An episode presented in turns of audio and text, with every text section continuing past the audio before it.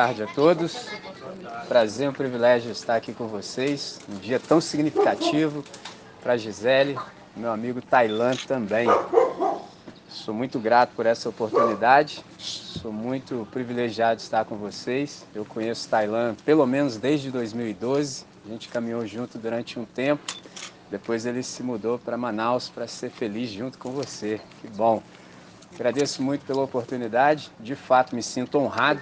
Me sinto honrado de estar aqui com vocês, mesmo em dias tão difíceis quanto nós estamos vivendo agora, dias de Covid, tempos de exceção, mas eu fiz questão de estar aqui com vocês. Uma coisa que eu tenho aprendido é que à medida em que o tempo passa, à medida em que o tempo vai ficando exíguo, é bom que nós priorizemos os nossos amigos na nossa agenda. Então foi por isso que eu parei tudo, falei, preciso estar lá com os meus amigos. Primeira vez que a gente se viu esse ano, depois de um longo tempo, pelo menos uns, alguns anos que você ficou fora, a gente se viu em março e na sequência veio a pandemia. É um prazer estar aqui com vocês hoje, a gente está diante do Senhor, diante das testemunhas, para uni-los em amor, tá certo? Então eu quero fazer uma oração inicial, na sequência eu tenho algumas coisas que eu quero lhes dizer, depois quero fazer uma oração para que Deus possa abençoá-los nessa nova fase da vida, tá certo? Então, o texto que eu vou ler com vocês vai ser Gênesis, capítulo 2, o verso 18. É tão somente uma frase. Agora eu vou chamar vocês para que a gente ore.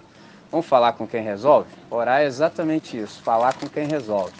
Há um Deus, se ele não resolveu o que há para ser resolvido, ninguém mais pode. Então vamos falar com quem resolve? Senhor nosso Deus, nosso Pai bendito, Pai de nosso Senhor e Salvador Jesus Cristo, nós queremos te dar graças por essa hora, por essa oportunidade, por termos o privilégio de participarmos de um dia tão significativo quanto este, quando nós temos a oportunidade de unir os laços matrimoniais a Gisele e o Tailã. Então nós suplicamos a tua bênção para essa hora, suplicamos que o Senhor nos dê abertura de compreensão, de tal maneira que a gente possa compreender tudo quanto o Senhor quer nos ensinar nessa hora, sobretudo para o Tailã e para a Gisele. Então oramos agradecidos. Em nome de Jesus. Amém, Senhor. Amém. Então eu quero dizer algumas coisas que eu compreendo ser importantes para o casamento para vocês nessa hora, lembrando que não há uma receita para casamento. Não existe receita, não existe fórmula, mas há princípios. E todas as vezes que nós observamos os princípios da palavra de Deus, a gente tem maior possibilidade de sermos exitosos. Então, pergunta seria: quais são os princípios para um casamento alegre, feliz diante de Deus, o Altíssimo? O que é importante? texto de Gênesis, capítulo 2, o verso 18, diz assim: olha, olha a constatação de Deus. Não é bom que o homem esteja só. Interessante, né? Porque nem sempre a gente se dá conta do que está sendo dito aqui. Não é bom que o homem esteja só. Alguém pode dizer, ah, mas ele não estava só, ele estava com Deus. Só aqui significa sem presença humana correspondente. E não fui eu que falei isso, foi Deus. Ele olhou para o ser humano do sexo masculino e falou: não é bom que ele permaneça do jeito que está. Aí ele tomou a providência. Olha o que ele diz: Far-lhe-ei uma companheira que lhe seja idônea farei uma companheira para ele que lhe seja suficiente. Isso é magnífico, extraordinário. E a pergunta que nos sobrevém é: e o que é casamento? Casamento tem que ver, por exemplo, com parceria, casamento tem que ver com amizade, casamento tem que ver com companheirismo, e não, por exemplo, tão somente com experiências de êxtase. Tem gente que acha que casamento é só isso. Não, casamento tem que ver com companheirismo, amizade, parceria. Casamento tem que ver, por exemplo, com um lugar para você ter oportunidade de voltar ao final do dia. Eu conheço um montão de gente que não tem para onde voltar no final do dia. Os caras ficam zanzando aí pela cidade, vocês já perceberam isso. Bom é quando você tem um lugar para você voltar, bom quando você tem uma mesa para você, por exemplo, ter comunhão, um ombro na tribulação, uma força no dia da adversidade, um encorajamento no caminho das dificuldades, um colo para você descansar e recuperar as forças. Olha que coisa sensacional. Isso é casamento. E mais do que isso, ter alguém com quem celebrar a vida e a alegria das vitórias do dia a dia. Isso é sensacional quando você tem tudo isso. O casamento tem que ver com confiabilidade na troca mútua das cargas da existência.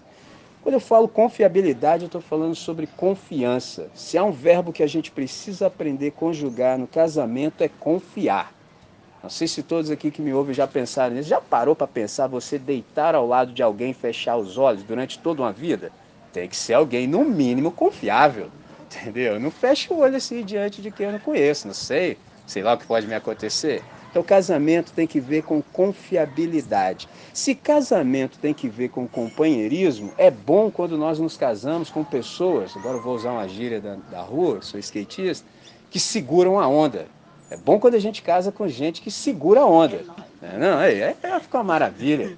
Não, sensacional. E aí alguém pode perguntar, mas qual onda? No caso, ela segura a sua e você segura dela, isso tem que ver com mutualidade. Isso é que é idoneidade. Só André, o que, que é isso? Isso tem que ver com reciprocidade, interdependência. Isso é sensacional. Há também que haver espaço, por exemplo, para esse diálogo honesto. Tem uma hora que a gente pode dizer assim, olha, eu não estou dando conta não. E sem medo, ó, não estou dando conta. E aí a pessoa fala, não, conte comigo, ou seja, eu vou te dar suporte. Às vezes as pessoas usam muito mal essa palavra suportar. Elas acham que suportar é sinônimo, por exemplo, de aturar. Não, suportar significa exatamente dar base, dar sustentação, dar estrutura para que aquele que está casado conosco possa ser e se tornar tudo quanto ele pode. Bom é quando as pessoas veem coisas em nós que nem a gente percebeu. E aí essas pessoas nos dão todo o sustento, toda a possibilidade, todo o embasamento, toda a fundamentação para que a gente se torne quem nós podemos ser. Isso é sensacional, quando há esse suporte mútuo no casamento. E aí, eu me lembro de um amigo que uma vez ele estava falando sobre o relacionamento dele, ele faria uma viagem, ele disse para a companheira dele à época, olha, cada um faz a sua força. Eu nunca esqueci essa expressão extraordinária, cada um faz a sua força que, que ele queria dizer com essa gíria? Que não dá só para um carregar, fica muito pesado. Bom é quando há essa mutualidade, quando os dois podem de fato carregar as cargas da existência. Porque o texto diz: não é bom que o homem esteja só. O que, que isso significa? Que há que haver, por exemplo, um apoio mútuo, ou seja, os dois no mesmo passo e no mesmo compasso da graça de Deus, de modo que o que daí se resulte não seja outra coisa senão confiabilidade, ou seja, segurança. Quando as duas pessoas andam no mesmo passo, no mesmo compasso, em harmonia, as pessoas se sentem seguras, o casal fica em segurança. Por quê? Porque lá no íntimo a pessoa sabe, ele vai segurar a onda se necessário for. Ela vai segurar a onda se necessário for. Tá difícil, mas está tranquilo, vai fluir. Agora, quando você não tem essa segurança, fica complicado. Você fica abalado, você não tem sustentabilidade. Então, o casamento tem que ver com essa certeza da presença, por exemplo, no dia difícil. E essa mão estendida na noite da fraqueza e da necessidade. Aí alguém pode perguntar assim, que está me ouvindo, André, mas e se não tiver confiabilidade? E se não tiver segurança? E se não tiver certeza? E se não tiver idoneidade? Bom, preciso lhes dizer, quando não há confiabilidade, não tem jeito. Dá para fazer qualquer outra coisa, só não dá para casar. Casar sem segurança, sem confiabilidade é impossível. Porque a pergunta é: como é que faz para permanecer casado com alguém, por exemplo, que não leva os acordos a sério? Fica difícil, impossível sustentar um negócio desse. Só dá para permanecer casado com quem, por exemplo, honra a palavra. Porque se assim não for, alguém vai fazer força sozinho. E fica muito difícil quando você faz força sozinho, porque quando você carrega o peso sozinho, o que, que acontece? Você carrega nas costas o peso sozinho, sempre e para sempre. Sempre e para sempre. Mas aí tem um problema. Qual é o resultado? Ele é muito previsível. Isso prejudica grandemente o comprometimento da continuidade do casamento, porque aí começa espaço para mágoa, a pessoa fica ferida. Aí há espaço, por exemplo, para amargura, para apatia, coisa vai ficando rotineira, todo dia a mesma coisa, sem novidade. Aí isso já se torna de apatia, já passa para antipatia, já se torna repelente. Aí no final disso tudo vem a revanche. É quando aquele mau sentimento encontra espaço no coração e as pessoas começam a dizer assim, lá no íntimo, isso não vai ficar assim. Só eu estou fazendo força nesse negócio? Olha que coisa horrorosa. Não precisa ser assim. E aí a pergunta é, se não precisa ser assim, como é que faz? Divide as cargas. É igual quando a gente usa aquela gira, aí mano, dá um leve aqui para mim, tá dá um leve aqui para mim para ver se vai, e aí a coisa flui, flui que é uma beleza. Então, qual é o antídoto, por exemplo, que o Evangelho nos ensina? Essa promessa de confiabilidade. Isso me faz lembrar de uma música de uma banda que eu gosto muito, eu a conheci quando eu era adolescente, que é o Cidade Negra. E a primeira canção deles que fez sucesso, o refrão era assim: Ei, ei, estamos aí para o que der e vier. Mano, bom quando você casa com a pessoa que pode cantar esse refrão para você. Conte comigo para o que der e vier. Independente das circunstâncias, independente da situação, eu estou aqui por você. Você não vai carregar essa carga sozinho. Isso é magnífico, isso é extraordinário. Então, a confiabilidade é a base e o fundamento de todo relacionamento saudável. É necessário ter essa parceria com harmonia e equalização. Por que, que deve ser assim? Porque o casamento ele impõe os mesmos pesos para que ambos carreguem. Não dá para só um carregar. Aí vem a pergunta novamente, André, mas e o resto? Você falou dessa parte que é a necessidade de ter confiabilidade, ter segurança, idoneidade, mas e as demais coisas? O bom é que quando há segurança, o resto se encarrega de si mesmo. Por quê? É um dia de cada vez, o resto é construção gradual e contínua. Todo dia a gente acorda para fazer a manutenção do nosso casamento. Aquelas coisas que a gente não deu conta ontem, a gente nem traz para hoje. Porque ontem à noite mesmo a gente abre o espaço para o diálogo e fala: essa parte aqui não foi legal. Aí ambos se perdoam, olha que coisa extraordinária. Todo relacionamento começa por amor, mas só pode ser mantido pelo perdão. Isso é que é sensacional. Um dos verbos que nós mais devemos conjugar no casamento é perdoar. Não há como viver bem a dois sem conjugar o verbo perdoar. Não tem jeito. Então, as coisas que não foram boas, por exemplo, ontem, a gente não precisa trazer para hoje. Basta a gente conjugar o verbo perdoar, já que a gente sabe que não foi bom.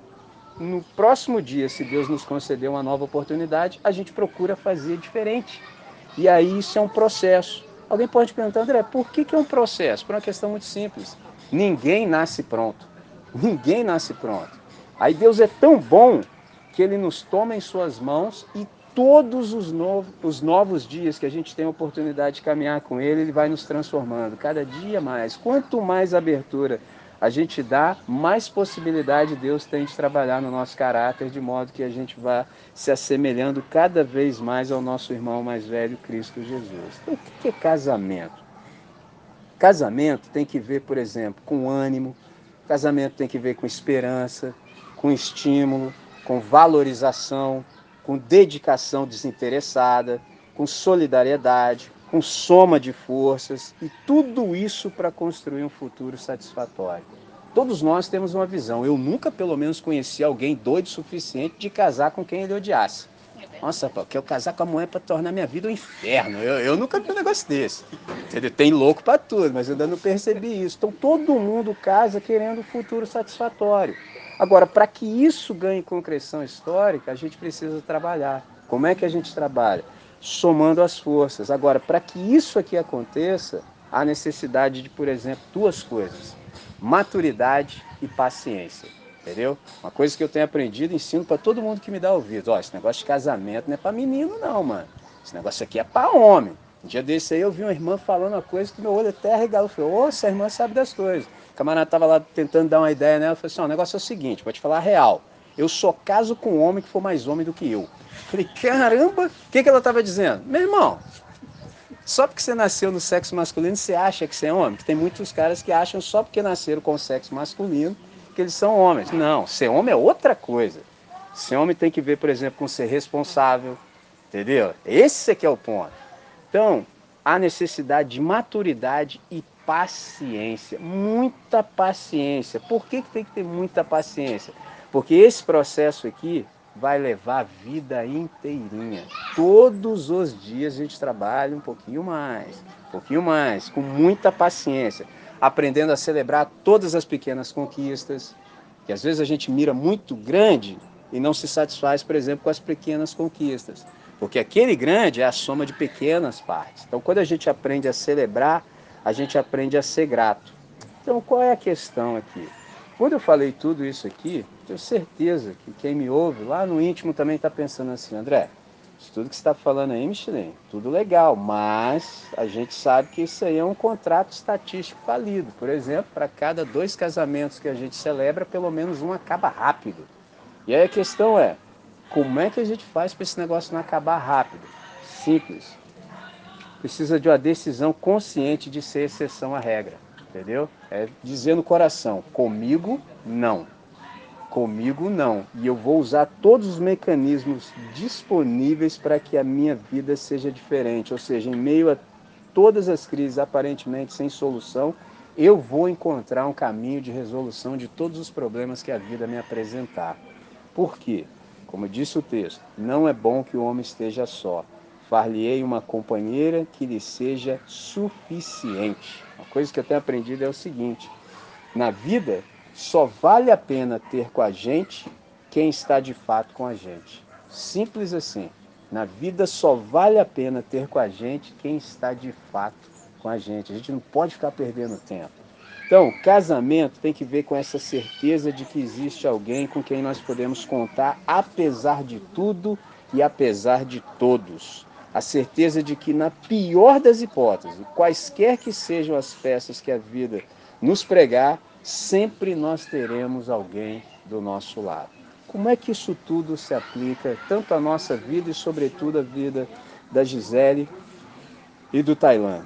Assim, eu creio que a gente pode resumir essa vida dois, entre homem e mulher, que Deus idealizou, em três palavras simples, que descrevem um casal que é bem sucedido que, que é um casal bem-sucedido? É um par de amantes. Casal bem-sucedido é um par de amantes. Um casal bem-sucedido é um par de amigos. E um casal bem-sucedido é um par de aliados. Lembre-se disso sempre. Casal bem-sucedido é um par de amantes, é um par de amigos e é um par de aliados. Notem que são três palavras com a letra A e que fornecem a base de uma relação duradoura. Note que amante se escreve com A, amigo se escreve com A e aliado se escreve com A. E eu não creio que seja mera coincidência que todas essas três palavras, tanto amante, quanto amigo, quanto aliado, se escrevam com a letra A de amor. Isso é que é sensacional. Uma coisa que vocês precisam se lembrar sempre é o seguinte: eu disse há pouco que todo relacionamento ele começa por amor, mas só pode ser mantido pelo perdão. E aí, o que, que acontece? Não é o amor que sustenta o casamento. Tem gente que fala assim: ah, meu casamento acabou porque acabou o amor. O amor jamais acaba. Nunca acaba o amor. Não é o amor que sustenta o casamento. É o casamento que sustenta o amor. Por isso que eu casei com a minha esposa. Só que coisa interessante, o amor jamais acaba. O que acontece é que às vezes a gente não presta atenção e as ervas daninhas vão tomando conta do jardim. Esse é que é o problema. Isso sufoca o amor, mas o amor, insisto, jamais acaba. O que, que eu quero dizer para vocês, por último, mas não menos importante? Lembre-se do que realmente importa. Essa disposição, essa vontade, esse desejo arraigado no íntimo do ser de fazer do relacionamento algo valoroso, profundo, agradável e tranquilo e estável, onde o amor, o respeito e a cumplicidade sejam evidentes todos que olhem para vocês possam perceber tudo isso na vida de vocês, no casamento de vocês. Então, amar é viver centrado no tu e não mais no eu. Tailã vive para satisfazer Gisele, Gisele vive para satisfazer Tailã. Agora nós não temos mais, vocês no caso, vida independente. A vida de vocês é tão somente uma. A vida individual já não é mais uma prioridade. A vida compartilhada sim passa a ser a sua prioridade. Então, Tailã seja uma presença constante e envolvente na vida de Gisele. Gisele seja uma presença constante e presente, protetora na vida do Tailã. Quando a gente é abençoado com essa compreensão, a nossa vida se torna muito mais simples, muito mais simples, muito mais leve, muito mais satisfatória, infinitamente mais feliz. Então é isso que eu queria dizer a vocês nessa hora. Quero que Deus os abençoe profundamente. Eu vou lhes passar a palavra agora para vocês fazerem os votos e na sequência nós oramos. Certo? Certo. Ótimo.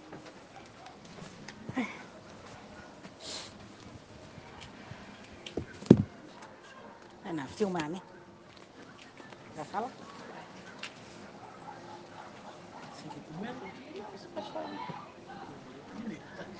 Aqui, perguntinha. Microfone é pra quê mesmo? É, né? Muito obrigada, tá, gente? É, o quê, né? Vocês estão com medo, não, gente? Fala que eu quero ouvir lá. Seja homem. Respira fundo, se quiser uma água, pega. Ó, aí, ó. Vai logo, vai logo. Vamos lá. A partir de agora, seremos marido e mulher. Prometo me esforçar para fazer do nosso um novo lar, um lugar tranquilo, cheio de amor e harmonia. Eu te darei o meu carinho, minha amizade e dedicação. Estarei ao teu lado nos momentos bons e ruins. Assim como eu te amo, hoje e sempre vou te amar por toda a minha vida. E sobre celebrar pequenas coisas. Quando na sua terceira vez que você ficou internada, quando cada dia a gente, todo dia, monitorava a sua saturação, que estava lá 30, no dia estava é, 31, no outro 32, assim até 80, estabilizar, foi uma celebração.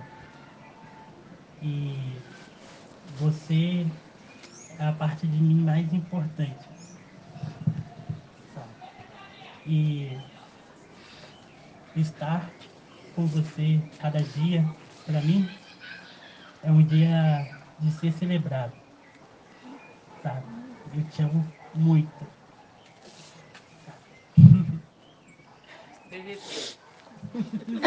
Respira. Agora o microfone mais próximo da boca, Gisele, quando você falar, tá? Acabou? Ah, mas É um momento de alegria, gente. É assim mesmo. Muito bom. Vamos lá. Pegou coragem, microfone. Gente, isso aqui vai para muitos e muitos anos, por favor. Vamos lá. Ah, já gostei, é isso aí, ó. ó já gostei, vou ter que mudar de lugar. Peraí. Eu já tô com até um vou. Muito bom, muito bom. Mas depois vai ou vai aqui mesmo? Não, o meu tá aqui. Ah, desculpa. Tá dando mole aí, irmão? Boa. Então, ah, é, há muito tempo não, não esqueci não. Não tem como esquecer não. Eu aprendi há muito tempo uma, uma frase de um poema que fala que de tudo ao meu amor serei atento e que mesmo em face do maior. De.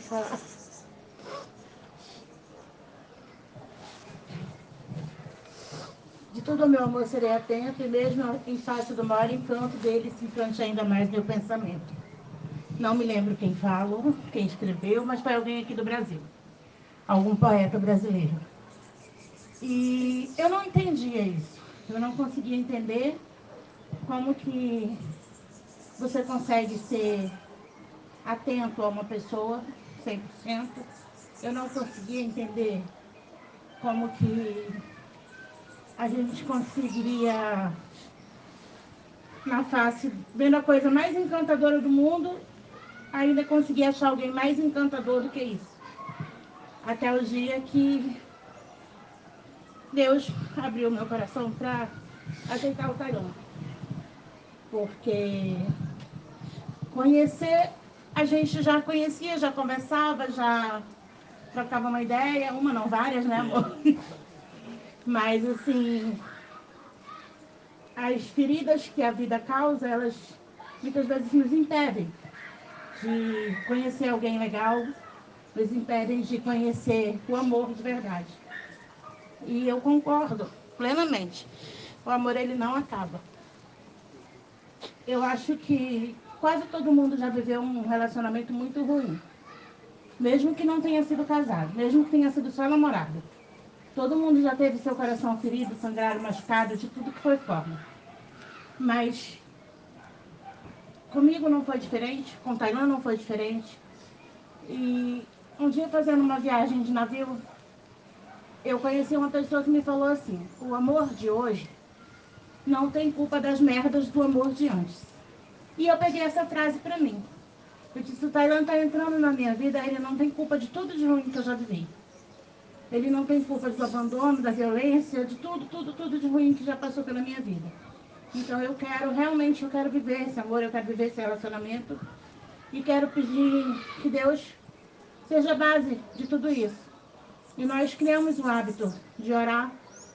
Quando o Tailan ainda estava aqui, eu estava lá em Manaus, a gente já orava todas as noites.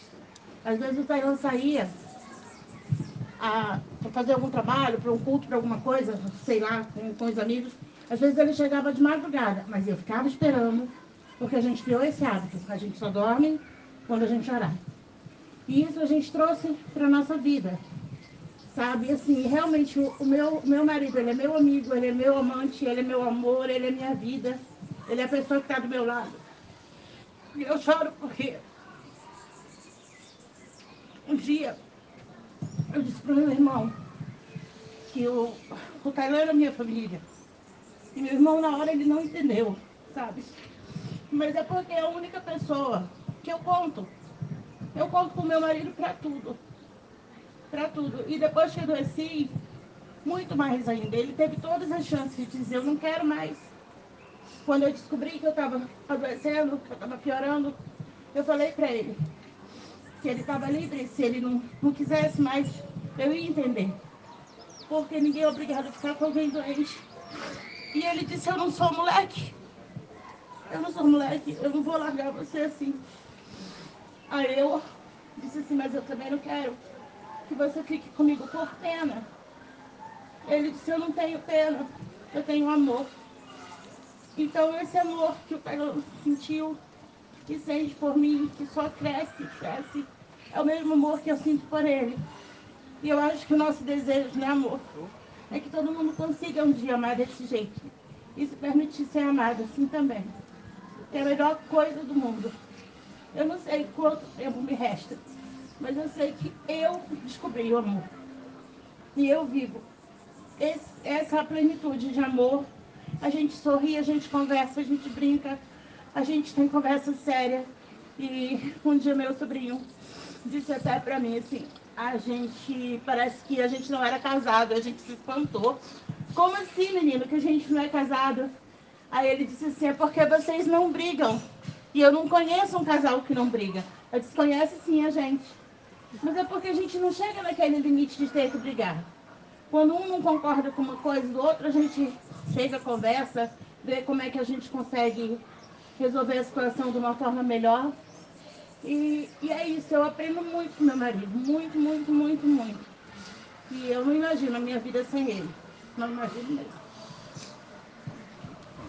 E é para sempre, né? Claro. Sensacional. As alianças, senhor Tailândia.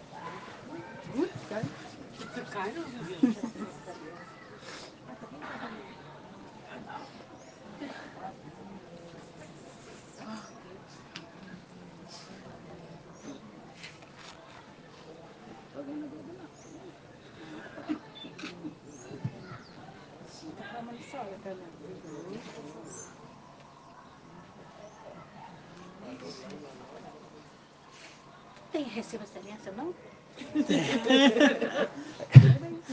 Eles foram apressadinhos.